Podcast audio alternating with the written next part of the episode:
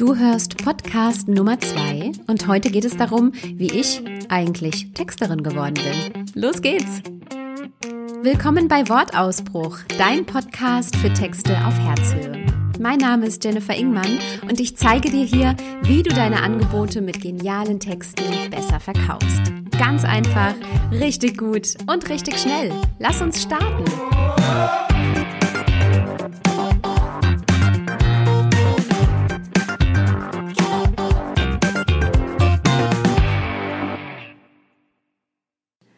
Herzlich willkommen zu Wortausbruch, zur zweiten Folge und der Fragestellung, wie ich eigentlich Texterin geworden bin. Und ich hoffe sehr, wir finden heute gemeinsam die Antwort darauf. Denn natürlich ist äh, mein Weg jetzt kein äh, Weg aus dem äh, Bilderbuch. Ich bin quasi als äh, Quereinsteigerin in dieses Business reingekommen. Ähm, da erzähle ich später nochmal mehr zu.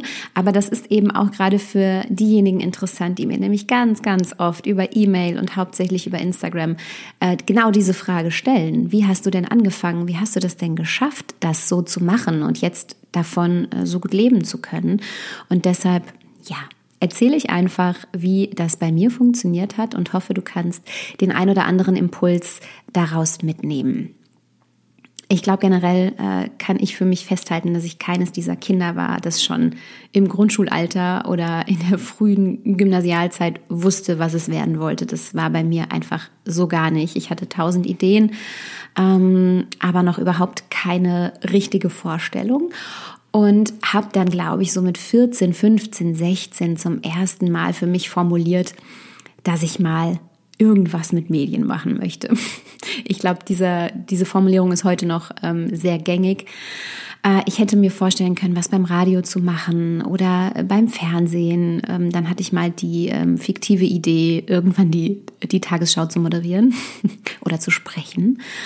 Ähm, weil ich das einfach so toll fand. Aber es ist dann tatsächlich das Texten geworden. Und das lag hauptsächlich an zwei Dingen. Zum einen, weil ich einfach immer schon eine Passion für schöne Wörter hatte und für schöne Sätze und Deutsch und Religion ähm, und alle ähm, Fächer, in denen man viel äh, und gut schreiben durfte, einfach meine Fächer waren. Ähm, also ich einfach eine grundsätzliche Freude an Sprache und an ihrer Wirkung hatte. Und andererseits aber auch, dass ich mich einfach nach dem Abitur nachdem ich immer noch nicht genau wusste, was ich eigentlich machen möchte, für ein Praktikum beworben habe bei der Zeitung.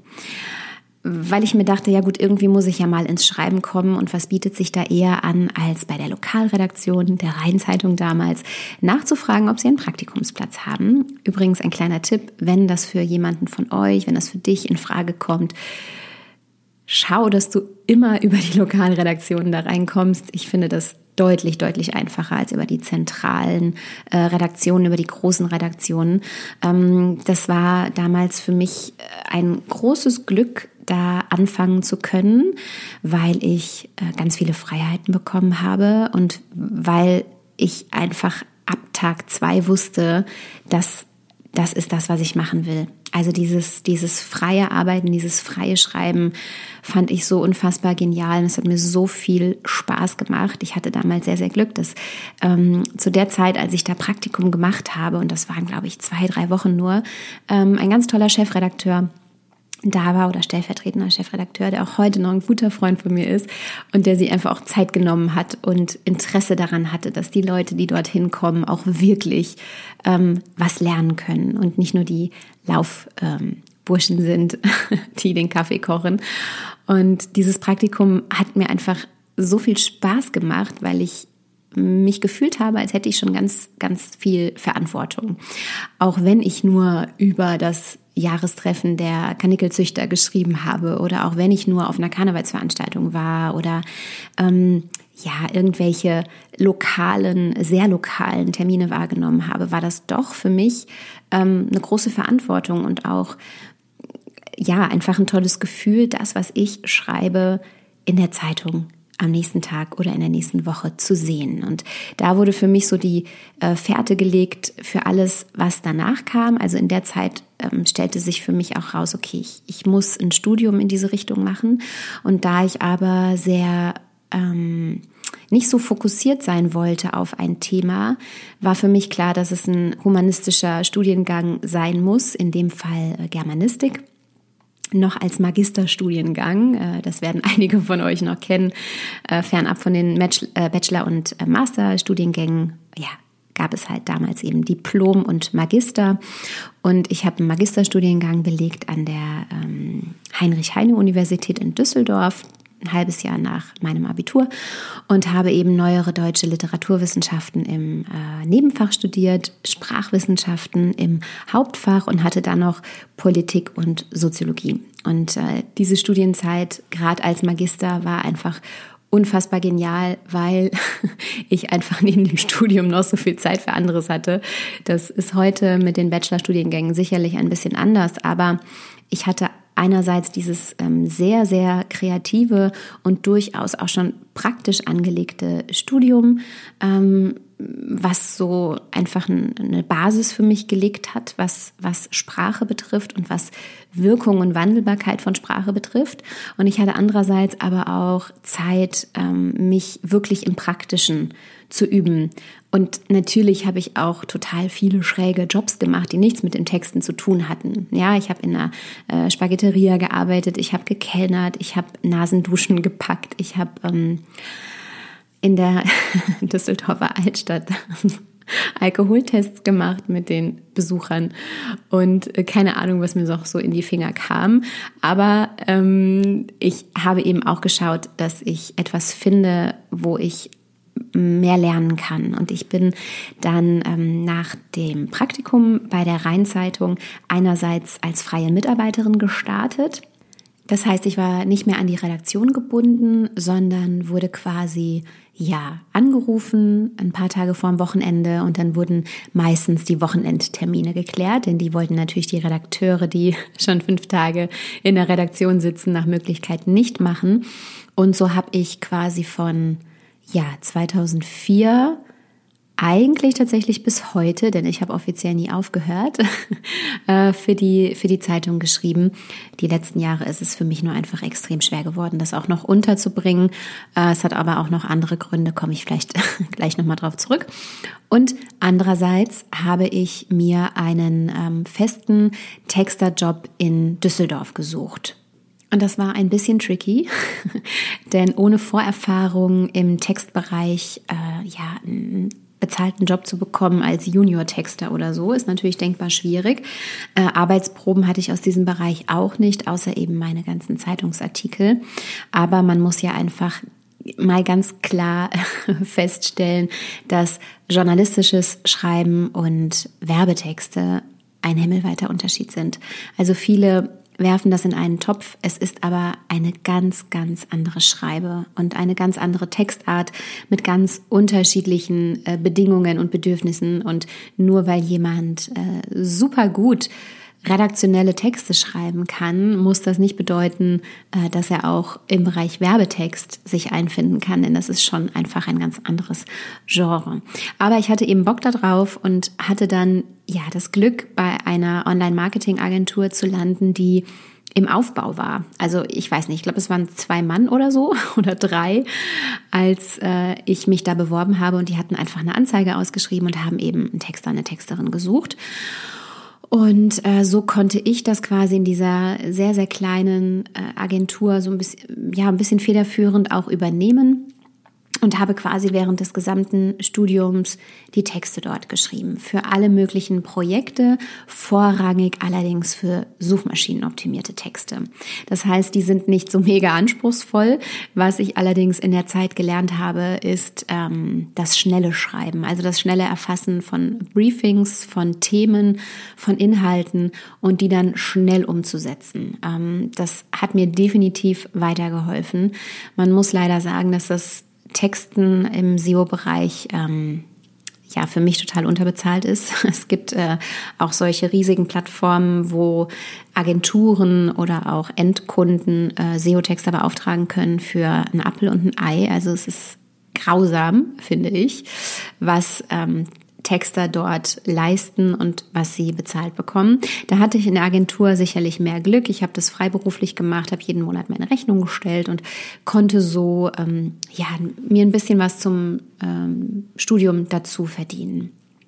Und äh, das hat einfach so gut funktioniert und mir so viel Freude gemacht und ähm, so ganz schlecht kann ich nicht gewesen sein, denn mein äh, damaliger Chef bot mir dann zum Ende meines Studiums eine unbefristete Vollzeitstelle an. Das war natürlich schon ziemlich geil und äh, überraschend in gewisser Weise, weil ich die Position wechseln äh, sollte, was sich später für mich als sehr heilsam herausgestellt hat. Denn eigentlich war ich immer auf dem Trip, ich möchte texten. Und er hat mir eine Position im Projektmanagement angeboten. Und die habe ich angenommen und bin dann quasi direkt aus dem Studium, was ich 2009 abgeschlossen habe, in die Agentur eingestiegen und habe eben Kunden von A bis Z betreut und habe das komplette ähm, Projektmanagement für Webseitenprojekte, SEO-Projekte etc. übernommen. Äh, das, das war mega spannend und schön auch zu sehen, wie die Agentur wächst und wie sich neue Strukturen und Prozesse ergeben. Aber, und deshalb war es heilsam, es hat mir gezeigt, dass mir diese Arbeit, die so fernab vom Texten liegt, ähm, nicht so große Freude macht wie das Texten. Also es ist eben super viel Management- und Verwaltungsaufwand, ähm, Kundenkommunikation, aber die Arbeit und die Zeit für den Text, die fehlt einfach. Und ich habe das, mm, ich denke, ein halbes Jahr, dreiviertel Jahr ungefähr gemacht und war dann schon an dem Punkt zu sagen, äh, das ist nichts für die Ewigkeit. Also es macht mir Spaß, aber ich möchte mehr texten. Und das war in der Agentur damals nicht möglich. Ähm, ich hatte keine Kapazitäten dafür, noch selber meine, meine Texte zu schreiben. Das heißt, ich habe es gemanagt und habe die Texte, die ich super gerne selber geschrieben hätte, dann eben an neue Texte rausgegeben. Und habe dann für mich entschieden, dass ich gerne wieder mehr ins Texten reinkommen möchte und habe das erste Mal über eine Selbstständigkeit nachgedacht. Und in 2009 eigentlich schon ist die Idee der Textapotheke entsprungen. Oder ja, mir in den Sinn gekommen, dass ich dachte, okay, wenn ich das nicht in der Agentur machen kann, so wie ich das möchte, dann schaue ich, dass ich es nebenberuflich machen kann und meiner Leidenschaft danach gehen kann. Und das habe ich gemacht, natürlich in Abstimmung mit meinem Chef. Ich habe mir das äh, schriftlich geben lassen, dass ich mich äh, selbstständig machen kann und in diesem Bereich arbeiten kann und habe dann einfach angefangen. Und ich glaube, das Erste, was ich gemacht habe, war äh, ein Xing-Profil. Damals noch, gibt's ja immer noch. Ich glaube, es ist jetzt so ein bisschen LinkedIn ist ja sehr ähnlich im internationalen Bereich, aber da war, gab es halt nur Xing. Und ähm, da kam tatsächlich auch durch irgendwelche Irrwege der erste Kunde zu mir. Und ich hatte das Glück, dass sich dadurch einfach mehr ergeben hat. Also der Kunde kannte wieder jemand anderen, der Texte brauchte. Dann hatte ich zwei Bekannte, die Texte brauchten, die mich dann auch weiterempfohlen haben. Und so hat sich das einfach aufgebaut. Und ich hatte nach einem halben Jahr, Jahr ähm, ein paar Kunden, für die ich geschrieben hat, hatte in meiner ja relativ ähm, wenigen Zeit, die ich neben dem Vollzeitjob äh, zur Verfügung hatte. Aber ich konnte mich eben wieder ausprobieren und austesten und eben auch in einem Bereich, der mir ja noch mehr liegt, nämlich weg von dem SEO-optimierten Schreiben, diesem schnellen Schreiben hin zu richtigen Werbetexten für Broschüren, für Webseiten und ähm, habe da natürlich auch gemerkt, ich komme irgendwo an meine Grenzen. Ich muss mich weiterbilden. Ich kann das ja nicht nur aus mir selbst irgendwie rausholen. Irgendwann ist meine Kreativität, meine Inspiration auch erschöpft und habe angefangen, Fachliteratur zu lesen. Welche das ähm, ist und welche ich euch oder dir empfehlen kann, äh, packe ich dir auch nochmal äh, in die Beschreibung hier zu diesem Podcast oder in die Show Notes, dass du es nachlesen kannst. Äh, ich habe in der Zeit sehr, sehr, sehr, sehr viel gelesen und kann das auch dir nur wärmstens ans Herz legen, wenn du dich mit dem Gedanken trägst, dich selbstständig zu machen, ganz, ganz viel Zeit in deine eine Weiterbildung zu investieren. Ich glaube, es gibt eigentlich keinen Bereich, den ich für sinnvoller erachte, als Zeit in deinen Kopf zu investieren. Sicherlich gibt es auch noch ganz viele andere Bereiche im Business, die wichtig sind, aber die Weiterbildung außer Acht zu lassen, halte ich für einen ganz, ganz großen Fehler. Die ist manchmal teuer und die ähm, kostet Zeit und vielleicht auch Nerven, aber sie hilft ungemein, um inspiriert zu bleiben. Und das ist in so einem kreativen Job, wie Texter und Texterinnen ihn machen, immens wichtig. Das bedeutet, ich habe eigentlich neben meinem äh, Vollzeitjob ja, abends für meine Textapotheke geschrieben und wenn ich das nicht tat, dann habe ich gelesen. Übrigens ist auch das Lesen an sich, egal von was, es muss keine Fachliteratur sein, ungemein wichtig, um ja, Sprache hm, für sich weiterzuentwickeln und neu zu entdecken. Also was für Grundschulkinder gilt, die das Lesen lernen wollen, das gilt auch für alle, die texten möchten, lies so viel du nur kannst. Ähm, ja, und so ging es dann weiter, bis äh, sich im privaten äh, Bereich etwas änderte, denn ähm, mein Mann und ich haben erfahren, dass wir Nachwuchs erwarten.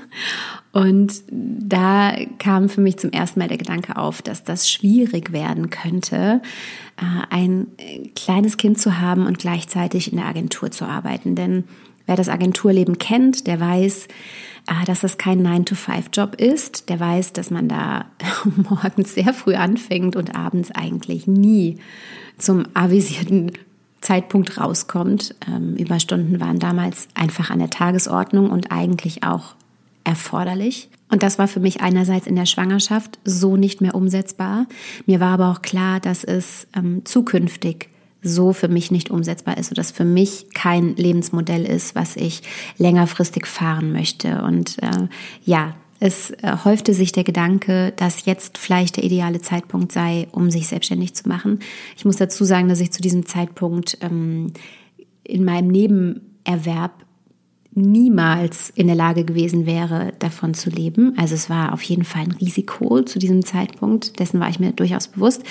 Ähm, mir wurde die Entscheidung aber so ein bisschen abgenommen, weil ich mich äh, durch die Bekanntgabe der Schwangerschaft sehr mit meinem äh, damaligen Chef überworfen habe.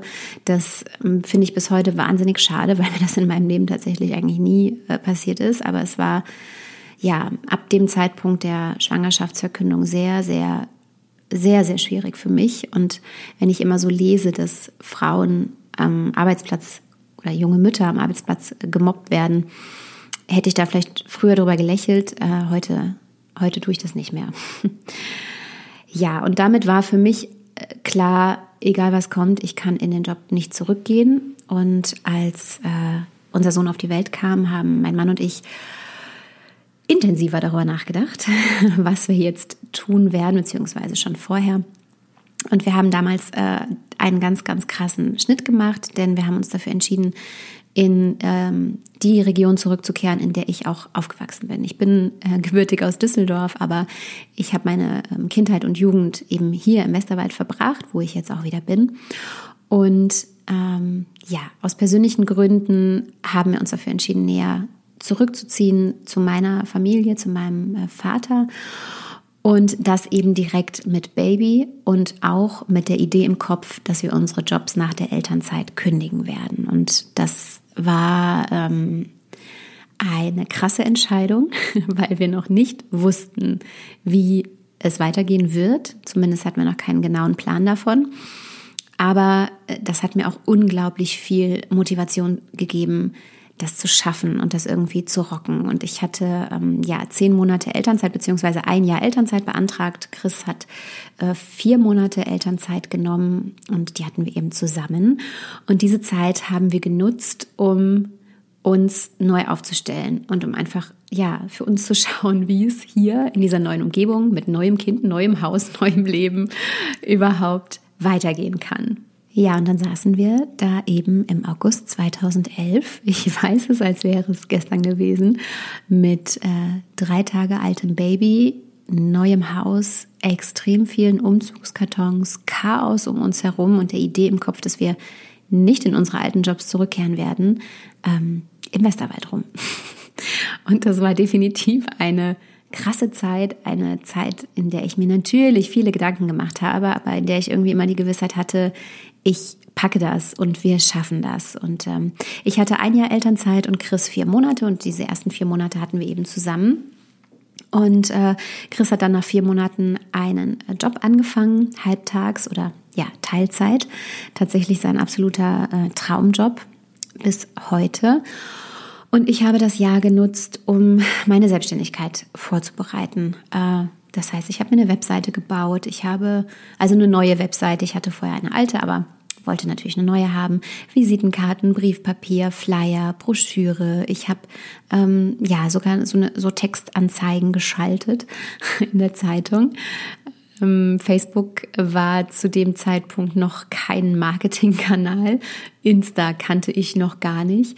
Ähm, aber so habe ich eben angefangen, mir das aufzubauen. Und ich habe vorrangig über Xing die ersten Kunden generiert und auch meine Bestandskunden generiert und habe mich dann mh, hm, ein halbes Jahr ungefähr nach äh, der Geburt unseres Sohnes um einen Gründungszuschuss äh, gekümmert. Das war ziemlich umfangreich, aber ich hatte, glaube ich, sehr, sehr viel Glück mit meinem äh, Berater vom Arbeitsamt, denn ich habe den Gründungszuschuss bewilligt bekommen und konnte dann im August 2012 nein, es war glaube ich Juni 2012, ähm, mit der Selbstständigkeit tatsächlich starten. Dann ging es mit der Selbstständigkeit also so richtig los. Am Anfang war es natürlich ähm, so, dass ich erstmal Schwierigkeiten hatte, Kunden zu bekommen, die mich direkt mit größeren Aufträgen versorgen. Aber es kam Stück für Stück. Ich bin dann nach relativ kurzer Zeit auch in die Künstlersozialkasse eingetreten. Das war ein bisschen äh, schwierig, da reinzukommen, aber es hat nach mehreren Monaten Hartnäckigkeit tatsächlich geklappt. Also auch für alle, die wirklich den Wunsch haben, äh, Texter oder Texterin zu werden, kann ich die KSK nur ans Herz legen. Es ist im Übrigen auch in den meisten Fällen eine Pflicht Versicherung. Das heißt, es ist kein Wunsch äh, von dir, da reingehen zu dürfen, sondern es ist eigentlich eine Pflichtversicherung. Man muss sich nur als Künstler darum bemühen oder als Publizist, Publizistin ähm, zu beweisen, dass man auch wirklich künstlerisch, publizistisch tätig ist. Aber nach mehreren Monaten hat die Künstlersozialkasse mir dann äh, geglaubt und ich bin auch äh, seitdem Mitglied. Das wird sich zukünftig wieder ändern. Das hat aber andere Gründe, weil sich mein Business einfach äh, in eine andere Richtung entwickelt. Und ähm, ja, ich habe damals relativ schnell bemerkt, dass ich, und das ist auch ein Tipp von mir an dich, nicht alle Textbereiche abdecken kann. Grundsätzlich biete ich das zwar an, aber es lohnt sich definitiv, sich zu überlegen, welche Nische man bedienen möchte. Das heißt, man kann einerseits natürlich sagen, ich biete oder ich, ja, ich bin Spezialistin für ähm, Broschürentexte oder ich bin Spezialistin für Slogans und Claims oder ich bin Spezialistin für SEO-Texte zum Beispiel. Äh, man kann es aber auch nach Branchen beispielsweise unterscheiden und sagen, ich ähm, ja, spezialisiere mich auf Handwerksbetriebe oder ich spezialisiere mich auf ähm, Behörden oder Schulen oder andere Bereiche. Und bei mir war das damals, und das ist auch bis heute so geblieben, äh, Immobilienmakler. Das kam eigentlich durch einen Zufall, weil innerhalb meiner Familie eine Immobilienmaklerin ist, äh, meine Cousine, für die ich äh, Texte gemacht habe. Und dann entstand einfach ein Empfehlungseffekt quasi und der hält bis heute an, äh, sodass ähm, für mich die Entscheidung relativ schnell klar war, dass das auch meine Nische ist und dass ich als Texterin mich auch in dem Bereich stärker positionieren möchte, auch auf meiner Webseite. Das heißt, ich biete natürlich auf der Webseite ähm, ganz viele textliche redaktionelle Leistungen an, aber ich habe eben auch eine eigene Nische, einen eigenen Bereich für Leistungen für Immobilienmakler. Also Exposé-Texte, Broschürentexte, Webseitentexte, Newsletter etc., ähm, weil ich einfach sehr in dem Thema drin bin und meine Kunden den unglaublich großen Vorteil haben, dass sie mir keine Fachbegriffe erklären müssen oder mir nicht erklären müssen, äh, welche Zielgruppe sie haben oder wen sie wie ansprechen wollen. Das weiß ich einfach, weil ich in der Branche tatsächlich relativ, relativ tief drin stecke inzwischen. Also auch das eine klare Empfehlung von mir, sich klar zu überlegen, ähm, in welche Richtung und in welche Nische man sich positionieren möchte. Genau. Und so ging es dann mit der Textapotheke über die Jahre weiter. Es gab noch einen großen Einschnitt, äh, persönlich wie auch beruflich tatsächlich. Das war die Geburt äh, unseres zweiten Kindes, unserer Tochter. Das war im Jahre 2015. Und ähm, ja, es ist definitiv etwas anderes, selbstständig zu sein mit einem Kind oder selbstständig zu sein mit zwei Kindern. Denn ich war ja, als unser Sohn geboren wurde, noch in der Sicherheit der Elternzeit und des Elterngeldes und nachher auch des Gründungszuschusses. Und das war ich bei meiner Tochter eben nicht mehr. Und ähm, das war schon eine ähm, sehr, sehr fordernde, herausfordernde Zeit für mich, das zu schaffen. Ich habe ja tatsächlich bis zum letzten Tag ähm, gearbeitet. Was anderes wäre auch gar nicht richtig möglich gewesen. Sicherlich habe ich mehr Pausen gehabt, aber schlussendlich habe ich eigentlich die ganze Zeit gearbeitet und habe mir dann auch nach der Geburt ähm, vier Wochen Auszeit insgesamt genommen. Ich habe auch damals Elterngeld beantragt und das auch bekommen. Natürlich habe ich meine Stunden reduziert, aber ich konnte es mir einfach nicht leisten und das können sich ähm, die wenigsten Selbstständigen äh, überhaupt nichts mehr zu tun. Und dabei geht es gar nicht so sehr, glaube ich, um äh, das, was monatlich auf dem Konto landet, sondern das, was nach einem Jahr mit deiner Kundenbindung passiert. Denn wenn du ein Jahr lang für deine Kunden nicht erreichbar bist, und keine Aufträge übernehmen kannst, dann ist die Wahrscheinlichkeit natürlich sehr, sehr hoch, dass sie sich Alternativen suchen müssen. Das heißt, für mich war es klar, dass ich ähm, definitiv drin bleiben muss und auch möchte. Also mir hat das Arbeiten auch in der Anfangszeit äh, mit meiner kleinen Tochter sehr viel Freude bereitet. Ähm, es war natürlich anstrengend, ähm, aber es hat gut funktioniert. Was allerdings in diesem Zeitraum immer stärker in meinen Fokus kam, war die Idee oder der Gedanke, dass ich meine Leistungen, die ich anbiete, mein Know-how, was ich habe, gerne mehr skalieren möchte. Und auf die Dauer, also auf 5, 10, 20, 30 Jahre gesehen, nicht äh, mein gesamtes Berufsleben lang äh, meine Zeit gegen Geld tauschen möchte.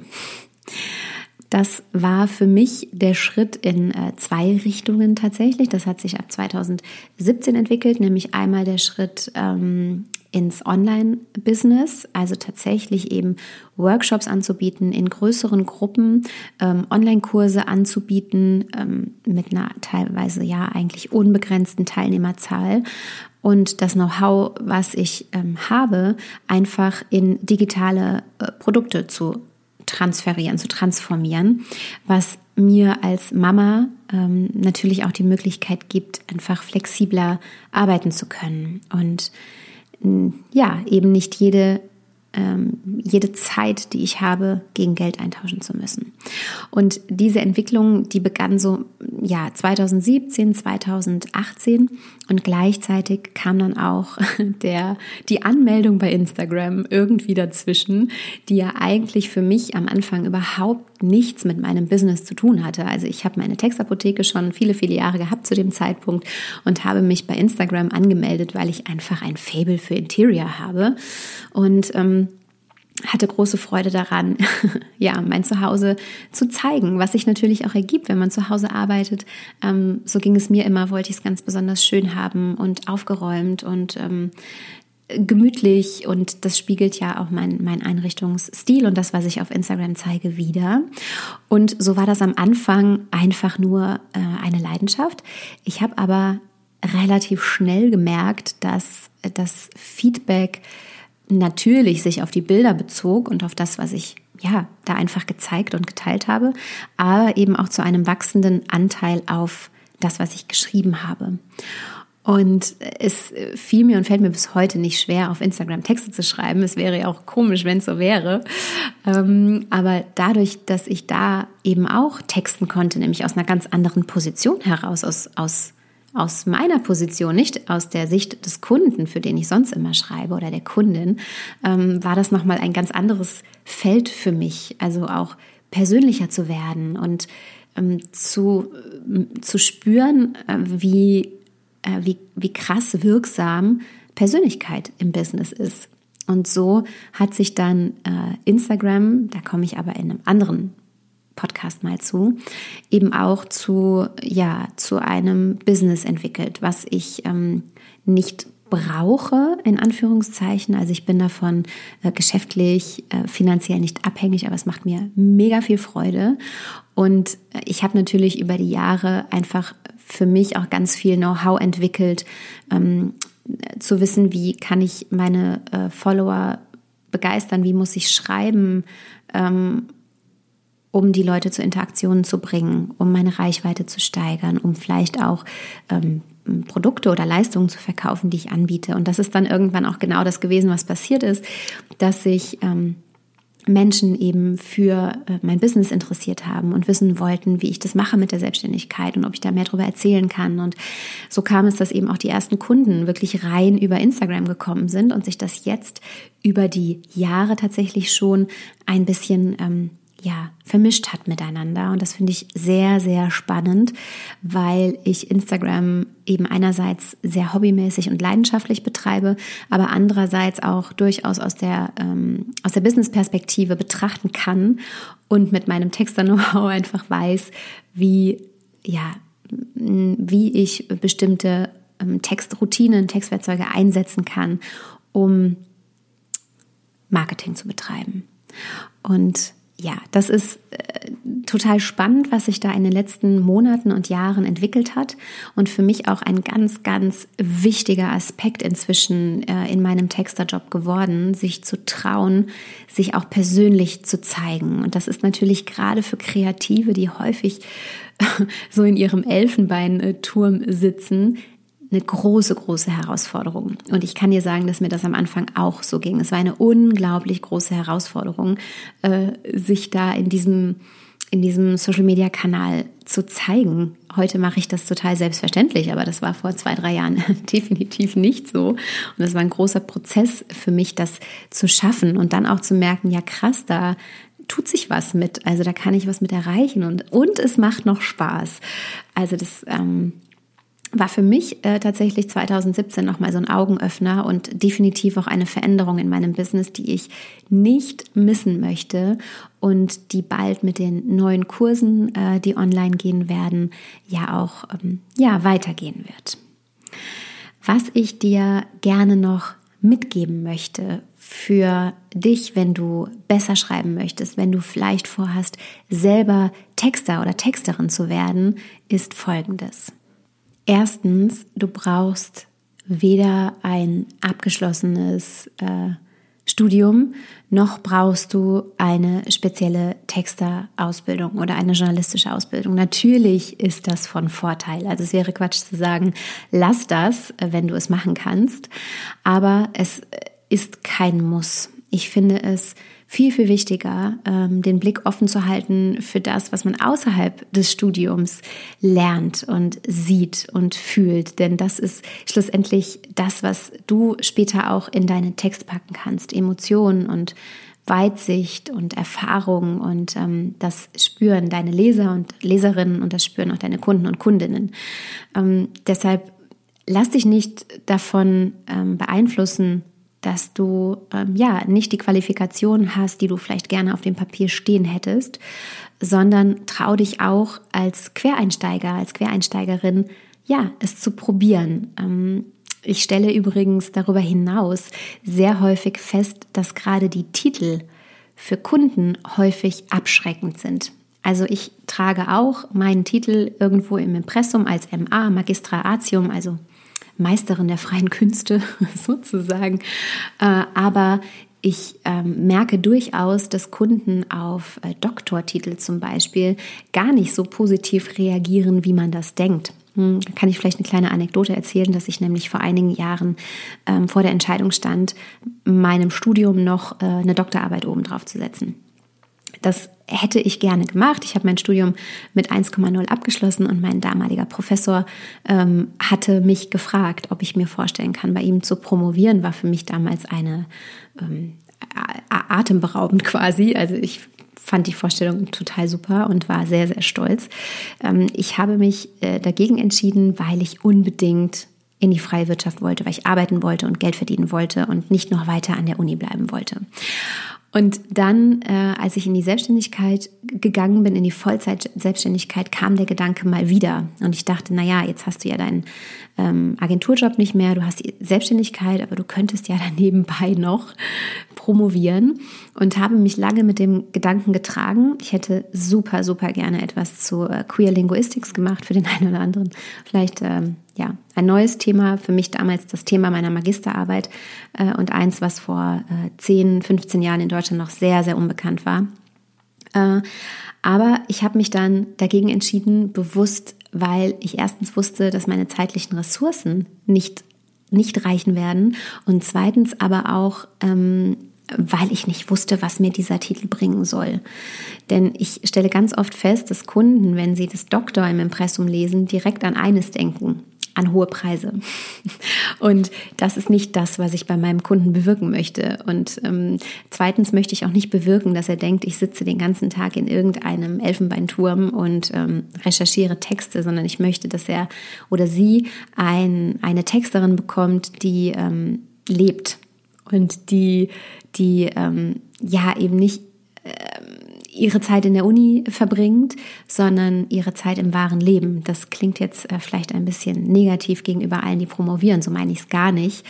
Aber die Sicht des Kunden ist eben häufig so, ähm, dass sie jemanden möchten, der praktisch denkt, der kreativ denkt und der nicht allzu wissenschaftlich ist. Und das waren für mich die Beweggründe, zwei ausreichend große Beweggründe zu sagen, ich mache das nicht. Und ich habe es bisher auch tatsächlich ähm, überhaupt nicht bereut.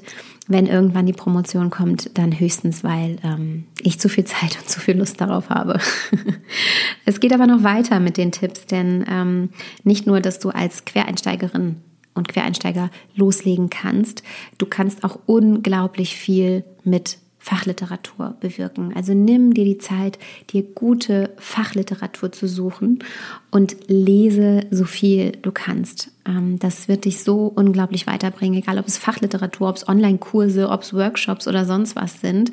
Ähm, nutz die Möglichkeit, äh, dich und dein Sprach-Know-how immer weiterzuentwickeln und da nicht stehen zu bleiben. Denn ja, wenn du dir überlegst, dass du äh, vielleicht 20, 30, 40 Jahre deines Lebens in diesem Bereich tätig sein möchtest, dann musst du einfach dich weiterbilden und weiter was für deinen Kopf tun.